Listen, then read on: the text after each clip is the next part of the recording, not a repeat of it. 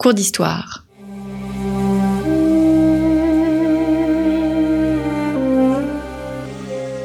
Une émission de la rédaction de Storia Voce.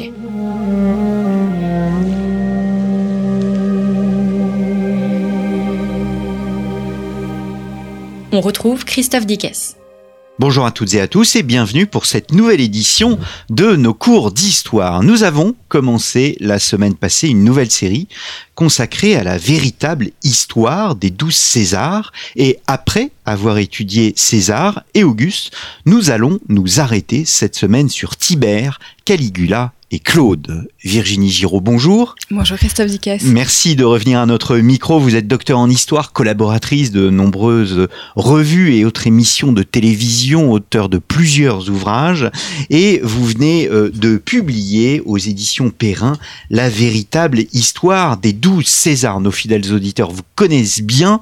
Euh, je les renvoie à l'émission, aux différentes émissions que nous avons pu euh, enregistrer ensemble. Nous avions fait notamment une série sur les auteurs romain consacré donc à Suétone, à Ovide et à euh, Tacite.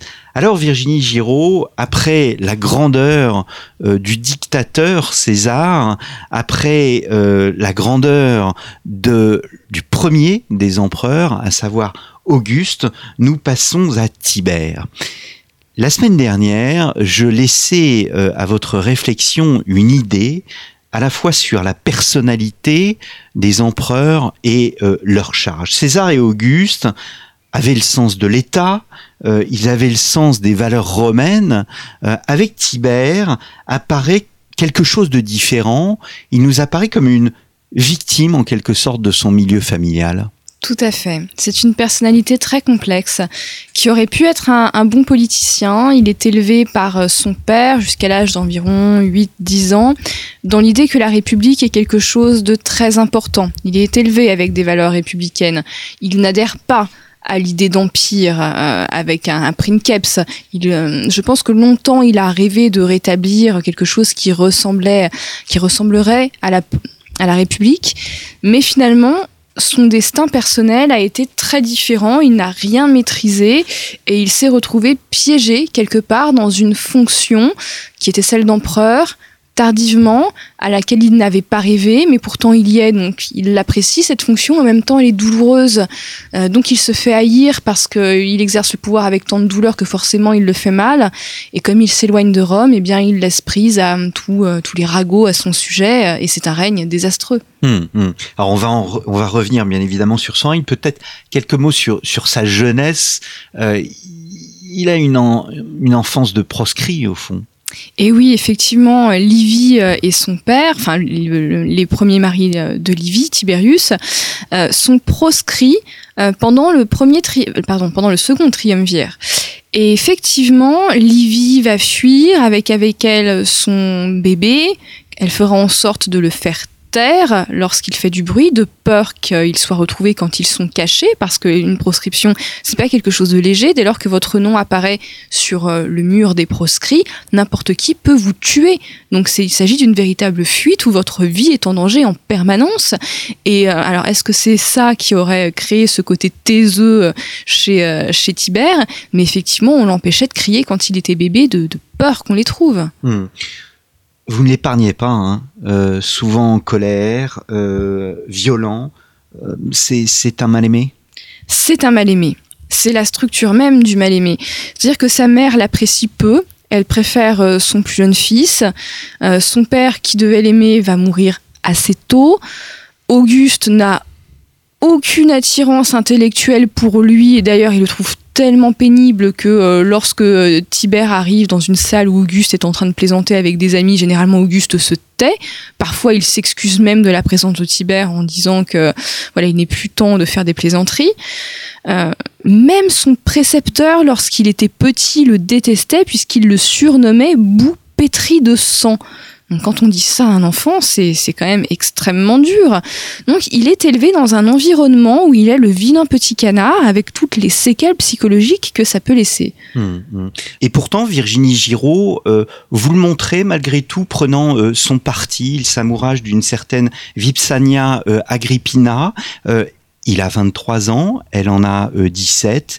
Ils s'aiment et vous le révélez plutôt rigoureux, rigoureux dans son travail, rigoureux dans ses fonctions militaires mais aussi civiles. Effectivement, Tibère va avoir la chance de vivre un premier mariage heureux, ce qui est assez rare à Rome, puisque on se marie pour créer des alliances familiales, des liens de solidarité.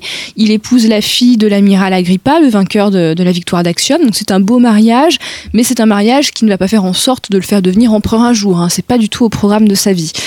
Euh, il mène une vie classique. Euh, il mène sa carrière sénatoriale euh, de manière laborieuse. Euh, euh, il, euh, quand il est envoyé sur le champ de bataille par Auguste, il fait très bien son, son travail. Et ce qui est incroyable, c'est que il a beau travailler correctement, être rigoureux, parce que c'est vraiment un homme très rigoureux, il ne se fait jamais aimer et n'obtient jamais de compliments sur la qualité de son travail. Tous les autres font toujours mieux que lui et sont toujours plus aimables. Donc effectivement, ce côté mal aimé va continuer à s'accroître pendant toute sa, vie de jeune adulte et va continuer à forger cette personnalité euh, dure et qui finalement est, en rêve perpétuel de vengeance. Hmm. Pourtant, c'est Livy, sa mère, et c'est un paradoxe qui le porte au pouvoir au fond. Et oui, mais elle le porte parce que Drusus, son fils cadet, son chouchou, est décédé.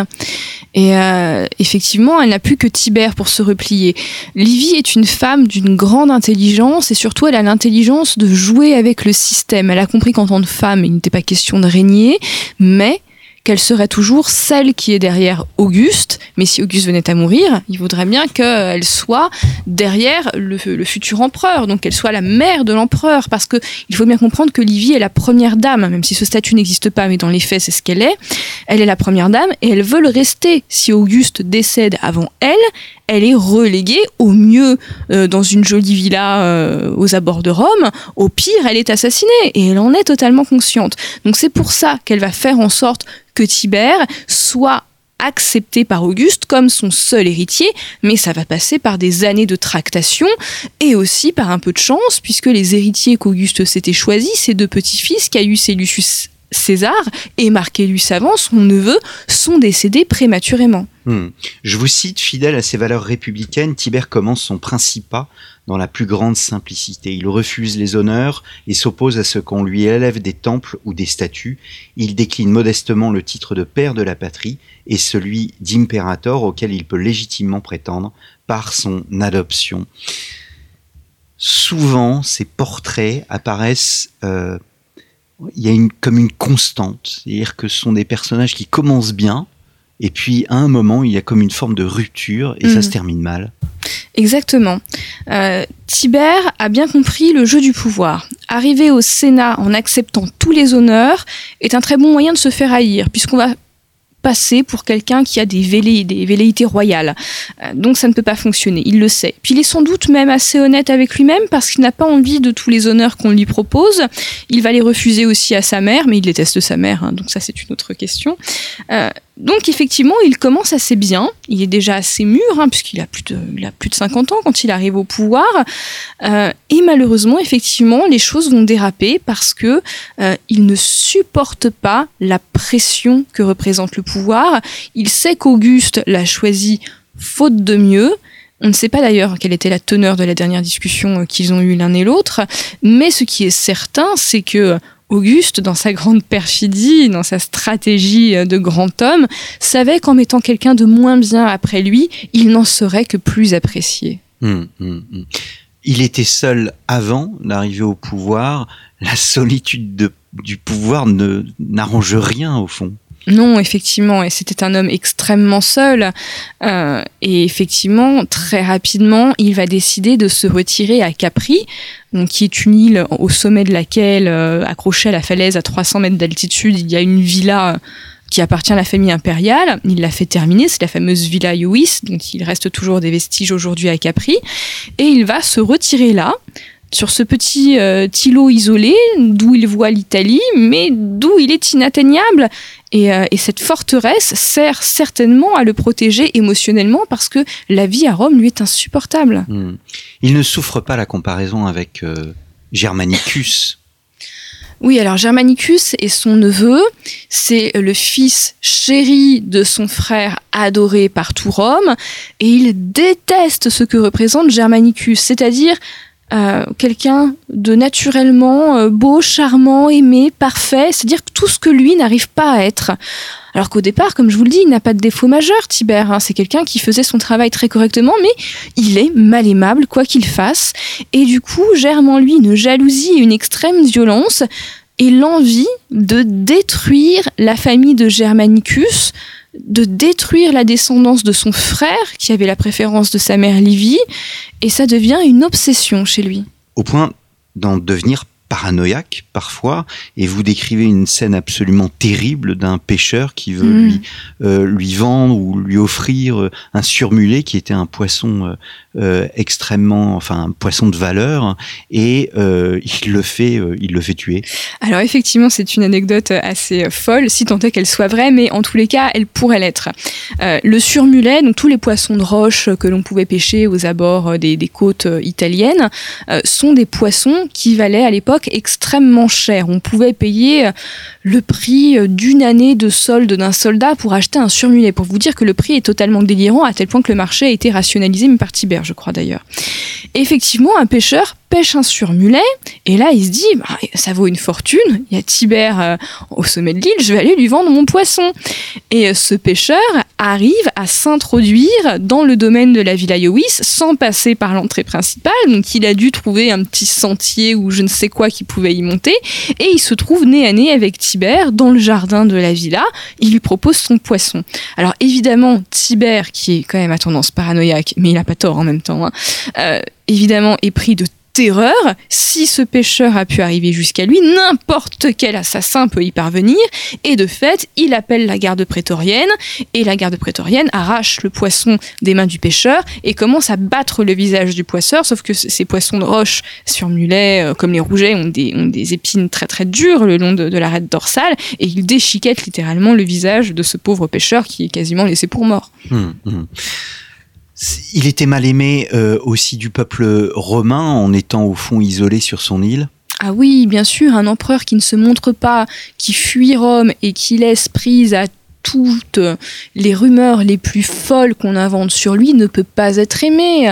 L'empereur, c'est le pater familias, c'est le père de famille, c'est le chef de Rome. Si votre pater familias n'est pas là, c'est qu'il ne fait pas son travail, donc il n'est pas aimable. Hum. Alors son successeur c'est Caligula et Caligula a une grande qualité, c'est que il est le fils de son père et son père n'est autre que Germanicus. Effectivement, Caligula était le chouchou de ses parents. Il semblerait qu'il ait un ego absolument démesuré, pour en avoir parlé avec plusieurs psychologues, parce qu'au début, j'avais, beaucoup de, je trouvais des circonstances atténuantes à Caligula, mais le pauvre, il a eu une enfance terrible, et puis plusieurs psychologues m'ont dit, mais non, Virginie, il a un ego surdimensionné, il ne ressent pas d'empathie, c'est un- en gros, c'est un monstre, quoi. Donc c'était difficile de l'accepter, mais oui.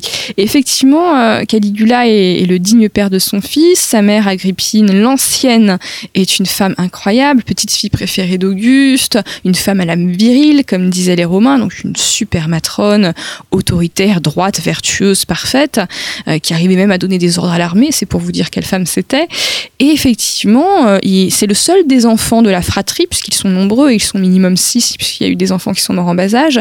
Euh, c'est le seul des enfants de la fratrie qui suit ses parents dans tous les déplacements. Il est habillé en petit soldat quand il est enfant, donc il retire de cela le surnom de Caligula, qui vient de Caligae, les, les petites chaussures, les sandales que portaient les hommes de l'armée romaine. Et il est montré à l'armée romaine comme étant le futur successeur de son père. Il est adoré. C'est le poupon chéri de l'armée romaine. C'est Et une sorte de l'armée mascotte au fond. Exactement, c'est la mascotte de l'armée, et rien que ça va suffire à lui donner l'impression qu'il est le roi du monde dès l'âge de 4 ans. Hum. Donc il est porté au, au- au pinacle euh, très vite. Euh, à un moment, vous, vous le montrez, hein, il apparaît comme le symbole de la capitulation des soldats Mhm. qui se révoltaient contre Germanicus? Exactement, au moment de l'avènement de Tibère, euh, l'armée du Rhin se rebelle contre Tibère, en fait ils veulent des avantages sociaux, hein. et euh, ils proposent, c'est toujours ça, et ils proposent à Germanicus de faire de lui l'empereur contre des avantages sociaux. Euh, Germanicus va refuser, puisqu'il n'est pas euh, question de, de se mutiner contre Tibère. Germanicus respecte les règles de succession. Et du coup, l'armée va prendre Germanicus en otage. Agrippine l'ancienne et Caligula sont manifestement dans le camp au moment où cela survient.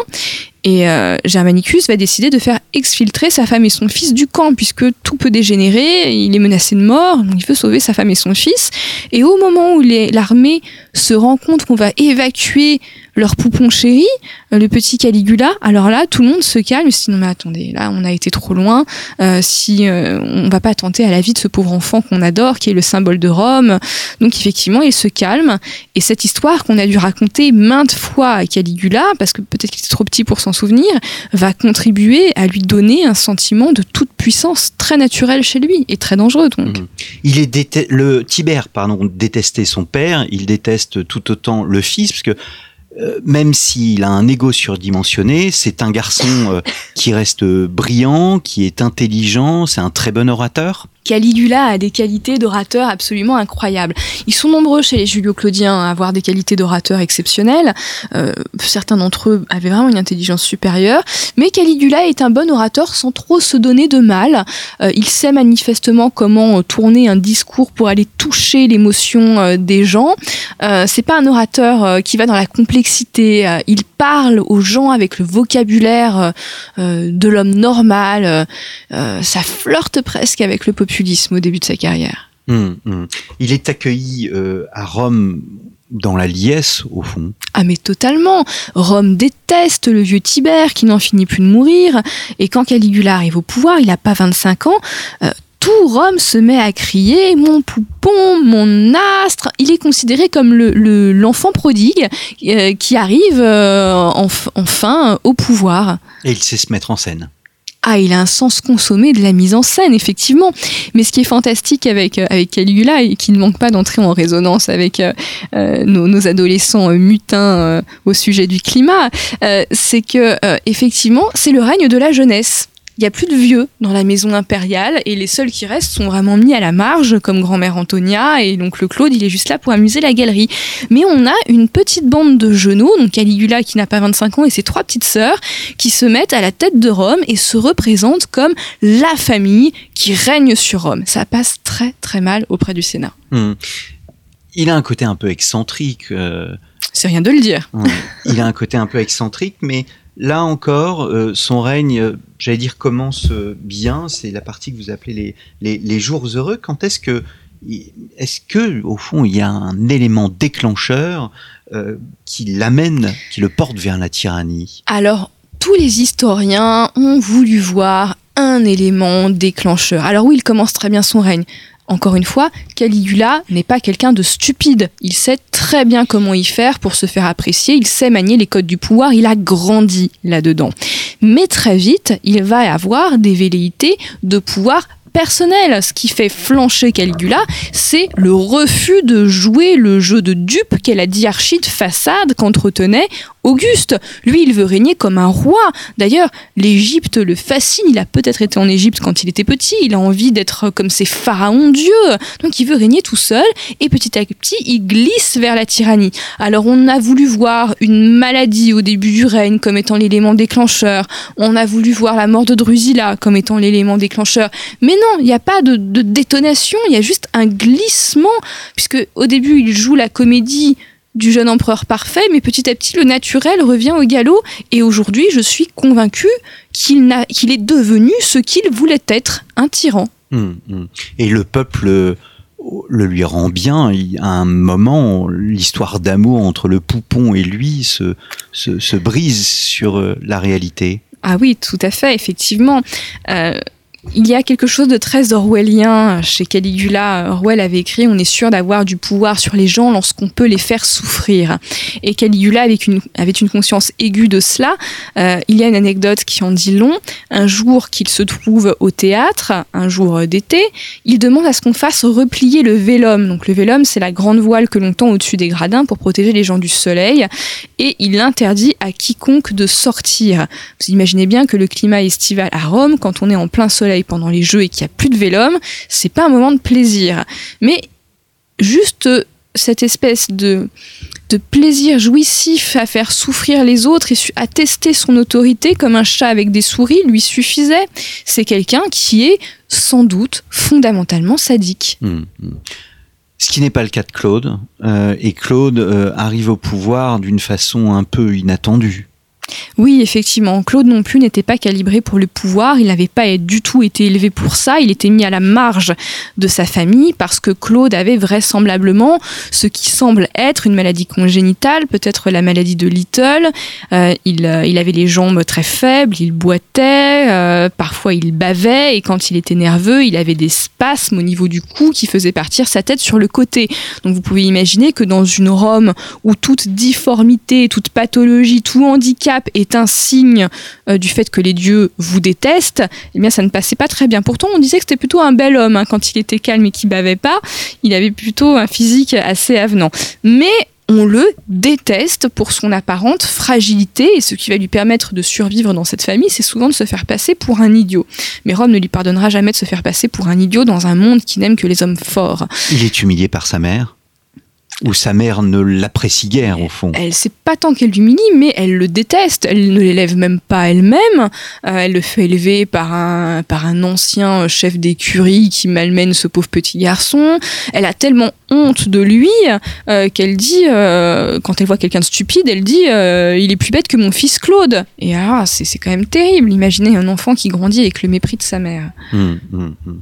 Et pourtant, il apparaît là aussi comme une sorte de solution de recours. Il est choisi par l'armée euh, alors que euh, l'Empire est en crise. Eh bien, lorsque Caligula est assassiné par une révolte émanant du prétoire, donc de la garde impériale, euh, les révoltés n'ont pas choisi de successeur. C'est pour vous dire que cette révolte s'est faite dans un temps assez rapide, qu'elle n'était pas politique, mais qu'elle avait juste pour but de se débarrasser d'un homme que plus personne ne supportait au palais. Et de fait, dans le, tumulte du palais, après la mort de Caligula, un des prétoriens découvre Claude qui était en train de travailler à la bibliothèque et qui s'était caché derrière une tenture. Là, Claude pense sa dernière heure arriver et au moment où il s'apprête à supplier le prétorien de lui laisser la vie sauve, le prétorien le salue comme nouvel empereur, puisque c'est le dernier homme julio-claudien qui est présent. Donc du coup, il se dit qu'il a tout intérêt à accepter. Il accepte de suivre les prétoriens euh, au prétoire, donc dans le camp du Viminal, où est stationnée euh, cette, cette, légion euh, d'élite. Et pendant qu'il est en train de faire ses petites tractations avec l'armée, qu'il est en train de leur donner de l'argent, donc le donativum qu'il a, inventé en fait, qui fait en sorte que l'armée euh, voilà, soit contente d'un homme qui, lui donne beaucoup d'argent et donc va le soutenir, eh bien au Sénat on était en train de se dire tiens et si on restaurait la République? Maintenant c'est trop tard, il y a déjà un empereur et cet empereur il a été fait par l'armée, parce que le seul vrai contre-pouvoir à Rome, c'est l'armée. Hum, très intelligemment, euh, il condamne la dérive tyrannique de son neveu, euh, sans pour autant pardonner à ceux qui ont euh, porté la main sur lui. Ah oui, alors là, toute l'intelligence de, de, Claude réside dans cette mesure, c'est-à-dire qu'il faut montrer que on ne lève pas la main sur un membre de la famille impériale, donc il faut punir juridiquement les hommes qui ont assassiné Caligula, mais il faut faire preuve de mansuétude envers les gens qui ont été châtiés de son vivant par Caligula de manière injuste. Hmm. Il, euh, c'est un bon politique, c'est un bon administrateur? Je pense qu'il aurait pu faire l'ENA euh, vraiment, on pourrait dire ça dans le sens où c'est un administrateur euh, euh, de génie. Il se rend compte que l'Empire est une immense machine qui doit fonctionner avec un système administratif pas trop lourd mais existant et efficace. Et donc qu'est-ce qu'il va inventer? Eh bien il va inventer la bureaucratie en fabriquant des sortes de ministères. Et ces ministères, au lieu de les donner à des sénateurs qui le méprisent, eh bien il va les donner à des hommes compétents, mais des hommes affranchis, des anciens esclaves, des esclaves compétents. Hmm. Mais pour le Sénat, c'est évidemment un véritable camouflet. On a donné des fonctions politiques à des hommes de rien qui portent en eux les miasmes de la servitude, c'est insupportable et c'est pour cela que le Sénat va haïr encore plus ce pauvre Claude. Hmm. Il meurt de la jalousie Ah, il meurt, euh, il meurt d'avoir d'avoir été crédule peut-être. Effectivement, il est probablement assassiné par Agrippine euh, la jeune, donc sa nièce et épouse, qu'il avait, épousée pour des raisons euh, de maintien de l'empire, avec des dérogations juridiques, tout est dans le livre. Et Agrippine, qui est une femme de la même trempe que Livie, veut devenir première euh, dame de l'Empire. Elle l'est en étant l'épouse de Claude, mais une épouse est toujours sur la sellette, on peut répudier une épouse. Par contre, on ne répudie pas une mère. Et le projet qu'entretenait depuis 17 ans Agrippine la Jeune était de faire de son fils Néron l'empereur. C'est pour ça qu'elle le fait adopter par Claude, le fait... Euh, passer devant Britannicus, qui serait l'héritier légitime. Et au moment où son plan semble être fragilisé par les remords de Claude, manifestement, elle fait assassiner Claude de manière à faire en sorte que Néron devienne empereur et qu'elle devienne la première dame et qu'elle règne à travers lui, parce que euh, Agrippine euh, la jeune, c'est un corps de femme avec un mental d'homme. Hmm. Eh bien, merci euh, beaucoup Virginie Giraud d'être venue à ce micro. Nous avons parlé beaucoup de choses, de beaucoup de choses pendant cette émission. Je me permets de renvoyer nos auditeurs à l'émission que nous avons enregistrée avec Yann Rivière sur Germanicus. Vous parliez des surmulets. Nous avons enregistré une émission l'Empire romain par le menu avec mon ami Dimitri Tillois d'Ambrosie. N'hésitez pas à écouter cette émission. Et enfin, Néron.